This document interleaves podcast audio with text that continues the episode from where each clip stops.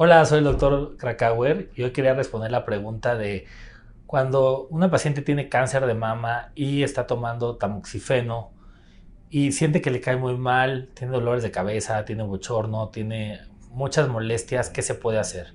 Bueno, lo número uno es pensar que no se debe suspender el tratamiento, porque el tratamiento es muy importante y es una ventaja para evitar que regrese la enfermedad. Entonces no hay que suspenderlo. Las opciones que tenemos a veces cuando tomamos el tamoxifeno genérico, este puede darnos estos síntomas. Entonces, una primera acción sería conseguir uno que sea de patente. Así podemos resolver este, muchas veces estos síntomas secundarios. Y si no, ya acudir con el oncólogo médico para que valoremos el que nos cambie por otro inhibidor que este, nos pueda ayudar, pero no hay que suspenderlo. Te invito a leer mi libro Bendito Cáncer donde comparto estrategias, tips y reflexiones que pueden ser la diferencia en el manejo médico, emocional y espiritual de la enfermedad.